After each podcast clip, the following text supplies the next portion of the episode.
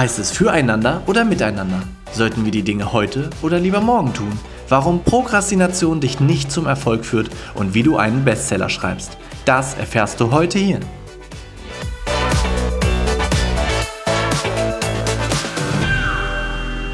Ein wunderschön, Daniel, zu meinem Podcast Open Your Mind, dein Perspektivenwechsel. Heute zu Gast Daniel Hoch. Ich habe mir hier mal aufgeschrieben, das war so viel, Bestseller-Autor, Coach, Speaker und Fan des besten Fußballvereins Deutschlands und vor allem in meinen Augen Sympathieträger.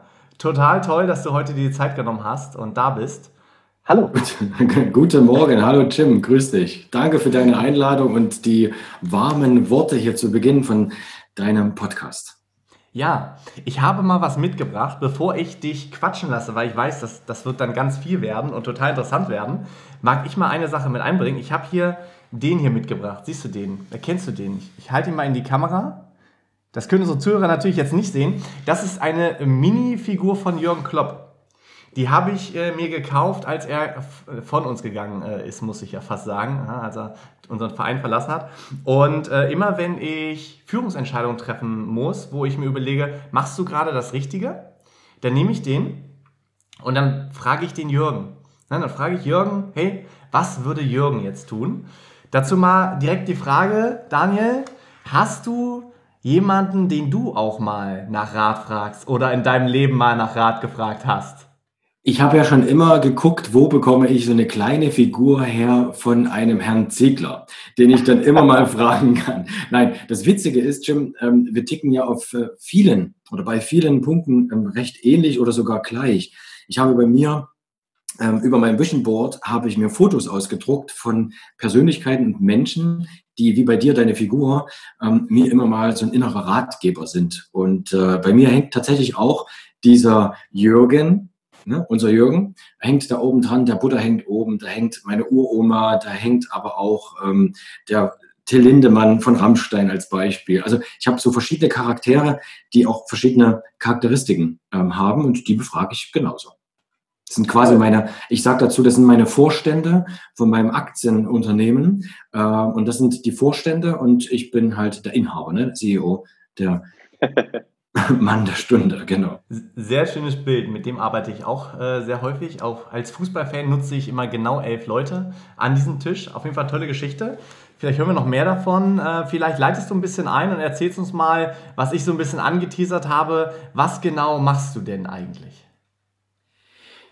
Das ist eine schöne Frage. Ich liebe das Leben und äh, folge ganz meiner Philosophie. Das Leben ist schön, DLIS und ähm, schreibe Bücher. Ich schreibe Bücher über das Leben, über das Selbst, über das Selbstmanagement und über die Gedanken, die wir tragen, um ein erfüllteres Leben zu führen. Bin jetzt mittlerweile bei 17 Stück angekommen und zu diesen verschiedenen Themen, die ich da schreibe, darf ich Vorträge halten, werde da immer wieder eingeladen, bei kleinen bis großen Firmen, als auch bei Universitäten und Co. und bin da gern gesehener ähm, Gastdozent. Und darüber hinaus bin ich hin und wieder auch im Einzelcoaching unterwegs. Das sind dann Menschen, die es dann doch ein bisschen exakter, tiefer und ein bisschen klarer haben wollen, statt einfach nur eine Wissensvermittlung. Also ich schreibe Bücher, halte Vorträge und bin bekennender Freund des Lebens. Ah, okay, das ist schön. Ich habe auch, es gibt so ein schönes Foto von mir mit deiner Karte. Das Leben ist schön. Ich finde das einen wunderschönen äh, Satz, der, glaube ich, auch viele motiviert. Viele in Vorträgen kommen danach auch zu mir und das ist auch der Grund des Podcasts und stellen die berühmte Frage, warum? Was will ich denn jetzt genau machen? Wo, wie finde ich denn jetzt mein Warum? Hilf mir. Und genau das ist auch das Ziel, was wir heute haben. Du hast ja gesagt, die das klarer wollen. Jetzt wollen wir das mal klarer. Wie hast du denn irgendwann für dich rausgefunden, ich schreibe jetzt 17 Bücher? Ich gehe mal davon aus, du hast mit dem ersten angefangen und nicht mit dem 17. Bist du irgendwann aufgewacht und hast gesagt, ja komm, Bestseller-Autor, gar kein Thema. Wie ist denn die Geschichte dahinter? also die, das sind ja gleich zwei Fragen. Das eine ist ja die Geschichte und das andere ist, wie habe ich es geschafft, ähm, mehr Klarheit in mein Leben zu bringen. Ja. Und das Wichtigste ist unbedingt Reflexion. Reflektieren, was das Zeug hält. Also nicht nur nachzudenken, sondern eben auch vorzudenken. Also wo komme ich her, wo will ich hin?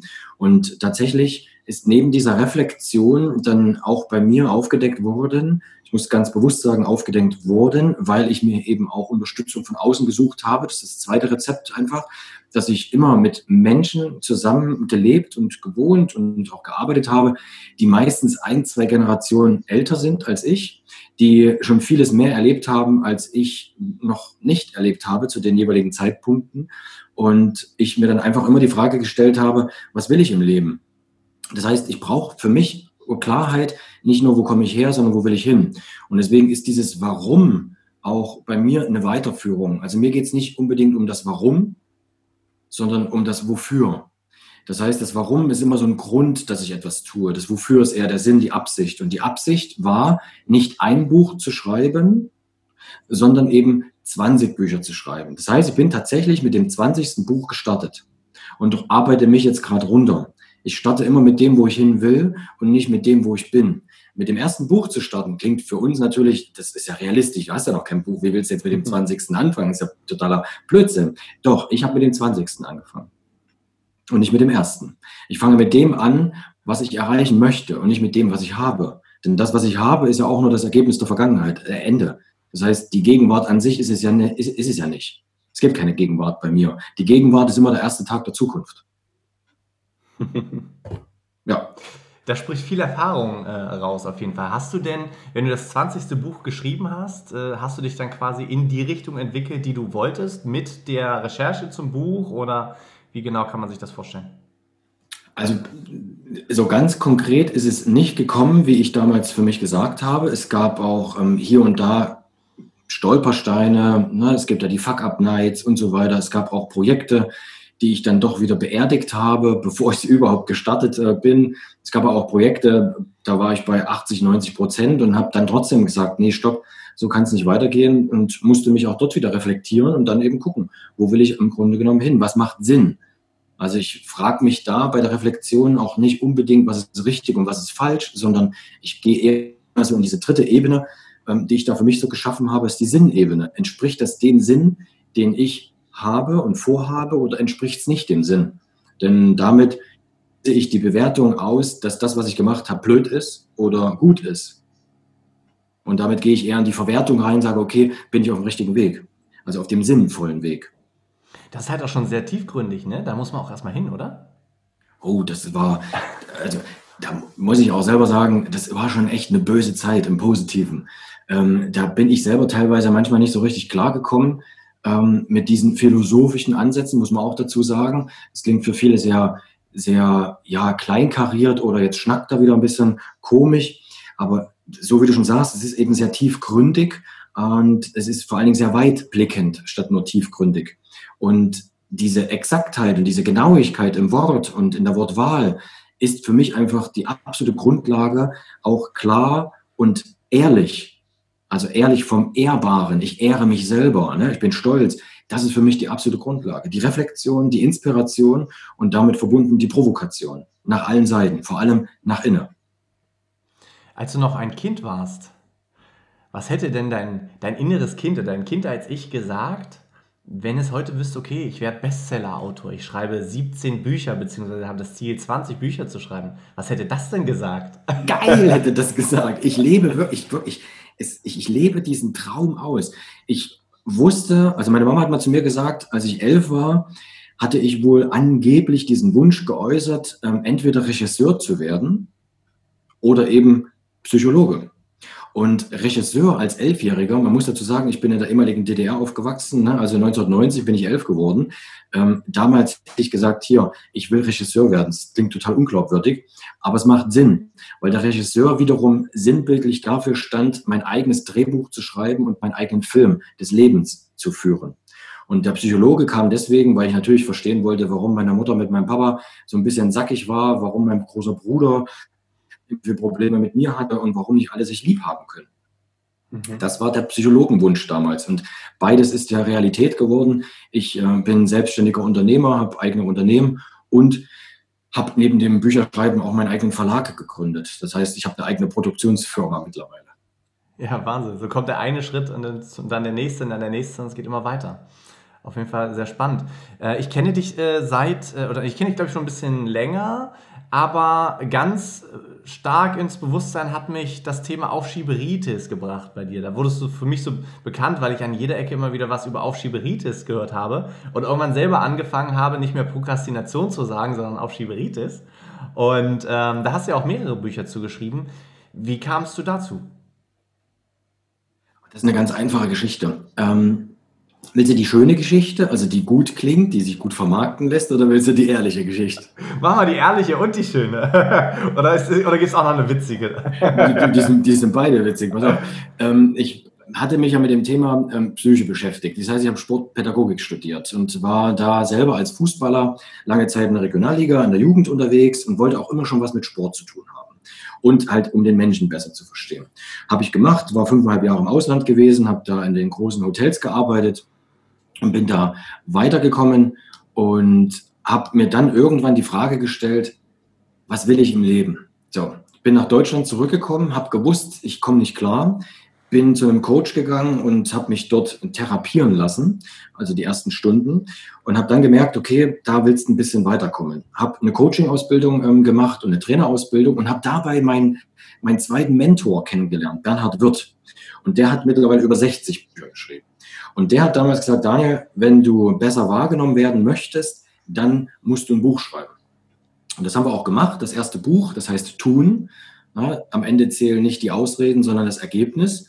Und das Wort Tun, T-U-N, hat der sich schützen lassen beim Deutschen Patent- und Markenamt. Kannst du dir vorstellen, das Wort Tun in Großbuchstaben ist vergeben. Und das fand ich ja ultra scharf. Und dann dachte ich, alles klar, okay, aber das ist ja sein Wort und das ist unser gemeinsames Buch das geht nicht. Ich will unabhängig sein. Ich brauche ein eigenes Wort, ich brauche eine eigene Marke und ich brauche ein eigenes Buch. Und da habe ich recherchiert und geguckt und da bin ich auf Aufschieberitis gestoßen und dachte, eine Heidewitzka, das Wort klingt gut ähm, und das ist auch umgangssprachlich. Jetzt versuchst du doch mal, dieses Wort anzumelden. Und zack, geklappt. Das Wort Aufschieberitis ist geschützt für mich, es gehört mir. ähm, ich muss gleich an alle ähm, Zuhörer und Zuhörerinnen sagen, ähm, davon kann ich mir nichts kaufen. Ich verklage auch niemanden, wenn er das Wort benutzt. Ich finde es einfach nur für mein Ego halt ganz toll, dass ich, das, äh, dass ich diese Urkunde im Büro hängen habe. Ja. ja. Aber auch nicht. Und das ist die Geschichte. Ich brauchte eine eigene Marke und ich hatte Lust darauf, endlich mein eigenes Buch zu schreiben. Das heißt, das Ziel dahinter war halt was anderes, ne? dass man einfach sagt, ich will so ein Wort haben, weil man das auch einfach cool findet. Und daraus macht man dann eine große Geschichte. Es werden viele Bücher draus. Ich muss sagen, dieses Thema etwas aufschieben ist ja etwas, was gerade junge Menschen oder Menschen, die etwas, die dieses Warum suchen, ganz häufig haben. Ne, man geht zu einem geilen Seminar, lässt sich motivieren und ja, das ist ja meistens so, ich habe immer gelernt, 48 Stunden nach dem Seminar sollte man die Dinge umsetzen. Aber was passiert in der Realität? Wir erleben es immer wieder auf Schiveritis, ne? Genau, genau, genau. Es sind jetzt mittlerweile ähm, acht, beziehungsweise doch acht Bücher sind es. Also Aufschieberitis bei Studenten, Aufschieberitis bei Führungskräften, Aufschieberitis allgemein, ne? Symptome, Ursachen, Ausreden und Rezepte. Es gibt drei kleine Aufschieberitis-Rezeptebücher, wo keine Ursachen, keine Ausreden drinstehen, sondern einfach nur Ideen, Rezepte, Rezepte, Rezepte. Das das war einfach meine Anfangszeit, die ersten Jahre. Das ist ein Thema, was auch weiterhin lebt und was super gut gebucht wird, weil wir immer irgendwas aufschieben. Und daraus ist dann irgendwann aber auch der Punkt entstanden, dass ich gesagt habe, die Leute kennen mich nur zum Thema Aufschieberitis. Ich muss langsam auch mal ein anderes Thema mit auf den Markt bringen, um einfach auch ein bisschen Abwechslung reinzubringen und um natürlich auch mehr zu verkaufen. Und das merke ich jetzt. Ich habe ein Buch damals gehabt, zwei Bücher gehabt, dann haben die Leute ein Buch oder mal zwei gekauft. Jetzt ist es tatsächlich so, wenn ich eine Lesung habe oder wenn ich einen Vortrag oder ein Seminar gebe, dann kaufen die Leute teilweise fünf, sechs Bücher gleichzeitig. Und dieses Why hoch zwei, dieses Warum und Wofür, ich habe immer erst den Titel des Buches. Ich habe immer den Titel im Kopf. Und danach fange ich an, die Inhalte zu suchen. Aber zuerst steht der Titel des Buches, mehr nicht. Und da kann ich dir sagen, Mindpunk, das Neueste, was ich äh, geschrieben habe, habe ich mir auch gesichert und dann habe ich es geschrieben, weil ich es cool fand. Und es gibt so viele Ideen im Kopf bei mir, wie die nächsten Bücher heißen, dass dieser Buchschreibeplan für die nächsten 15 Jahre vorgetaktet ist. Ob ich den dann mache, kann ich dir nicht sagen. Aber ich weiß zumindest, dass ich einen Plan habe, auf den ich Lust habe. Ich glaube, das, was du gerade gesagt hast, auf den du Lust hast, so hinter all den Dingen, die du gemacht hast, steckt ja sehr stark gar nicht so, dass man jetzt denkt, okay, der will ein Buch schreiben, der hat ein Thema, sondern mehr eine, eine klein, ein kleiner Wunsch dahinter, den du erfüllen musst und, ähm, oder möchtest und daraus wird dann die ganz, ganz große Idee. Ne? Also aus, ich will ein eigenes Wort haben, werden dann acht Bücher. Das ist halt auch der Wahnsinn. Und was ich bei dir auch immer wieder mitbekommen habe, jetzt auch mit Mindpunk, bei dem Thema Wörtern und Wörter bilden und deutsche Sprache bist du ja auch geblieben. Auf jeden Fall, da, da, da gehe ich wirklich ab wie die Sau, wenn ich das auch hier im Podcast einfach so sagen darf. Ich, ich könnte dir jetzt die nächsten drei Stunden Beispiele bringen, wo ich wirklich so einen geistigen Orgasmus bekomme. Ein Beispiel, da habe ich Lust drauf. Füreinander, miteinander. Da haben wir drüber gesprochen. Hast du, hast du dir gemerkt, ja? Habe ich mir gemerkt. Ist doch geil, pass auf.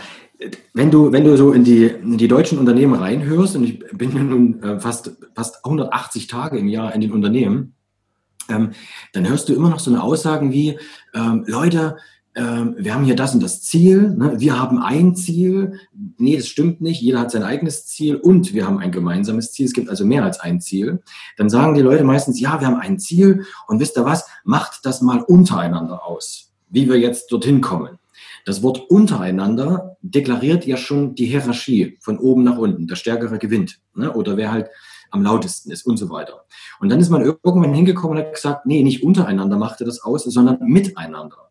Beim Miteinander kommen wir dann wieder dahin, dass die Leute miteinander arbeiten. Es geht um Teamwork. Und da kannst du gucken, 99 Prozent aller Schulungsfirmen, Akademien und Institute, die schulen immer noch die Zusammenarbeit.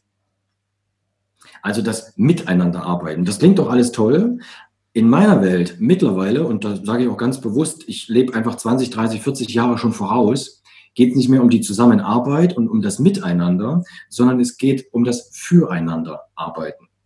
Denn wenn ich füreinander arbeite, dann bin ich nicht mehr in der Zusammenarbeit, also jeder macht seins, sondern im Zusammenbewirken.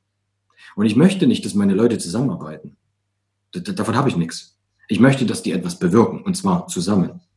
Es geht um das Ergebnis und nicht um den Weg. Der Weg ist wichtig, ja, aber meines Erachtens, und das, das, da erhebe ich großen Vorwurf, leben die Leute mittlerweile zu sehr nach, der Weg ist das Ziel. Ich sage dazu, das ist richtig, aber es ist nur die halbe Wahrheit, denn das Ziel bestimmt den Weg. Also brauchen wir den Weg und das Ziel.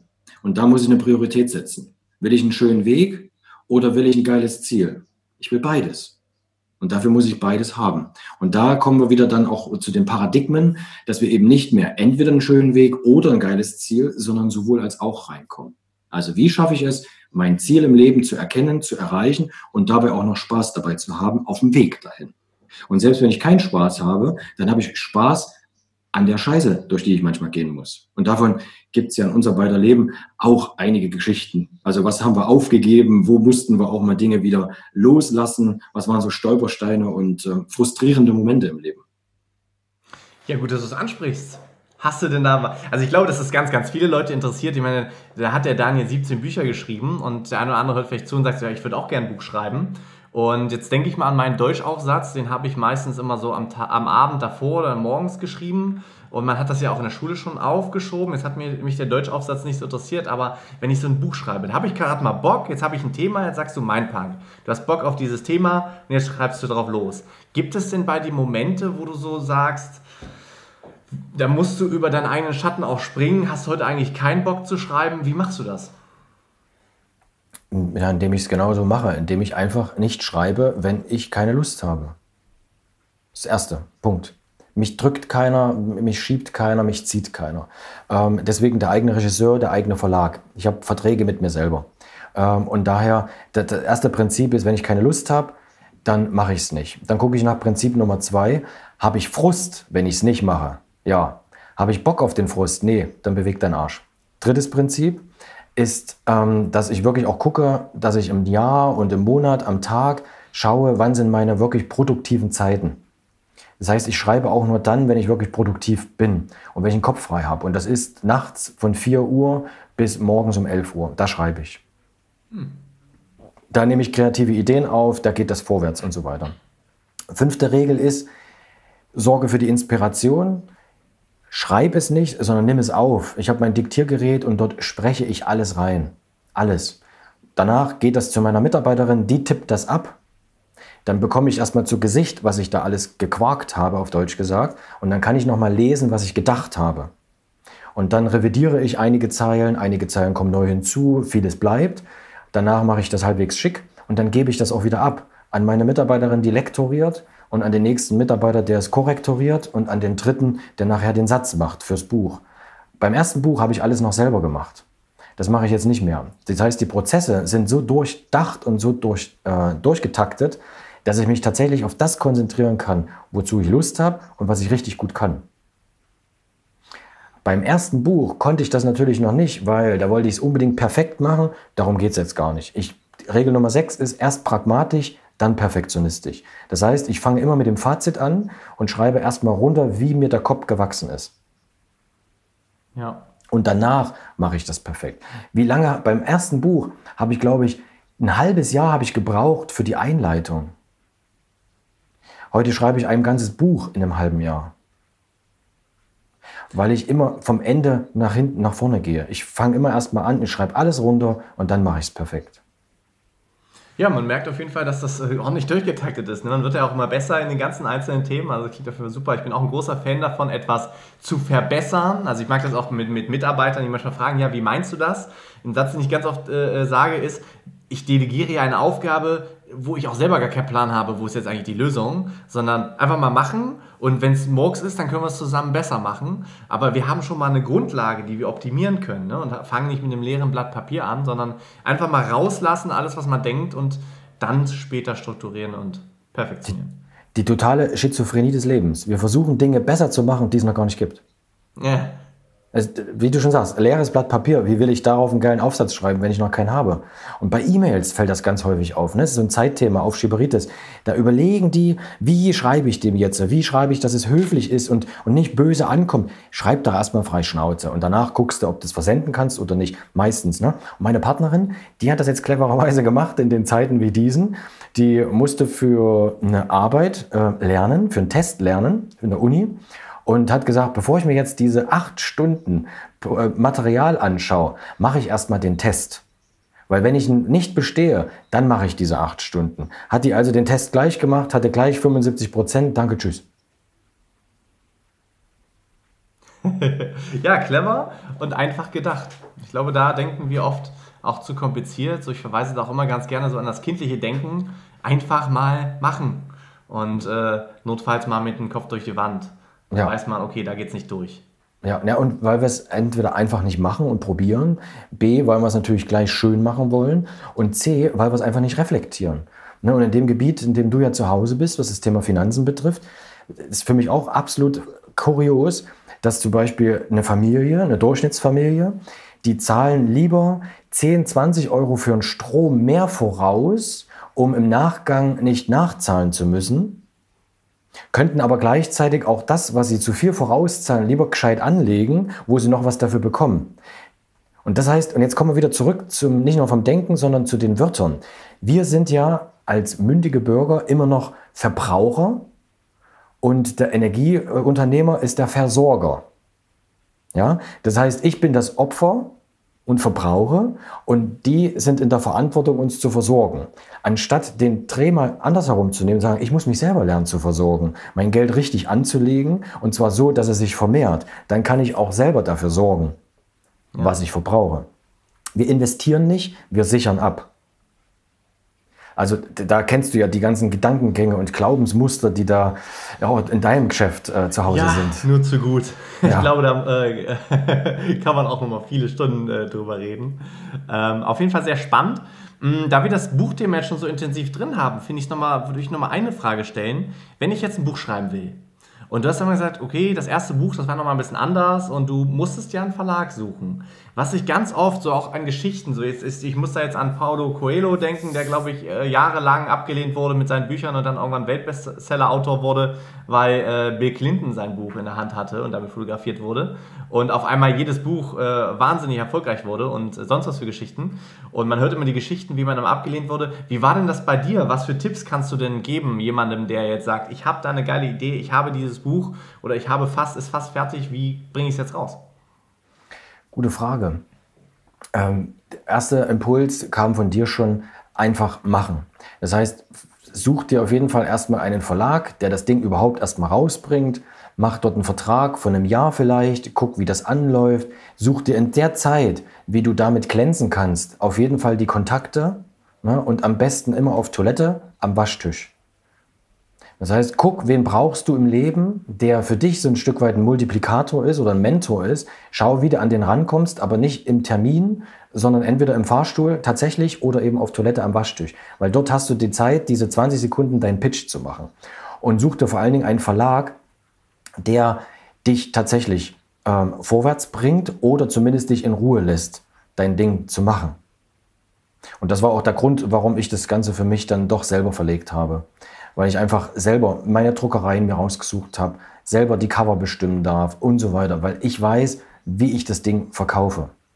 Und ja. in Zeiten wie diesen ist es extrem schwer, an einen sehr guten Verlag ranzukommen und dass die auch noch sagen, wir nehmen dich und dass die auch noch sagen, wir vermarkten dich. Das machen die da draußen nicht mehr. Also dafür sind alle Newcomer-Autoren einfach zu klein. Es interessiert die nicht. Und die bestehenden Verlage, die haben ihre Programme in zwei, drei Jahren vorausgeschrieben. Das kannst du vergessen. Ähm, deswegen habe ich den Verlag gegründet und habe auch mittlerweile drei Jungautoren mit unter Vertrag ähm, und zeige denen, wie man ein Buch schreibt, wie man es verlegt und wie man es vermarktet nachher, um einfach wirklich an den Markt zu kommen. Ja, sehr spannend. Ähm, das heißt, äh, wenn ich ein Buch schreiben will, ich habe ja schon fast Lust, ein Buch zu schreiben, wenn ich da so zuhöre. Ähm, wann hast du dein 20. rausgebracht? Drei fehlen ja dann noch zu deinem großen Ziel. Nächstes Jahr. ja, sehr gut. Nächstes Jahr, nächstes Jahr. Ja, mit 17 bin ich ja jetzt so. Und dann kommt dieses Jahr, wird nochmal eins fertig werden. Ich habe überlegt, das 20. soll eigentlich das sein, was heißt, das Leben ist schön. Aber ich glaube, das mache ich dieses Jahr noch, das 18. Und nächstes Jahr kommen die anderen beiden dann. Also das ist relativ simpel. Und danach widme ich mich wieder den großen Projekten. das Leben ist schön. Ja, ich glaube, das ist doch auch ein schöner äh, Schlusssatz. Ich mag äh, diesen Satz sehr, sehr gerne und bedanke mich sehr für deine Zeit, sehr für deine Inspiration und wünsche dir noch einen wunderschönen Nachmittag. Und mag den Satz nochmal sagen. Danke, Daniel. Das Leben ist schön. Mach's gut. Danke, Jim. Servus. Mach's gut. Ciao.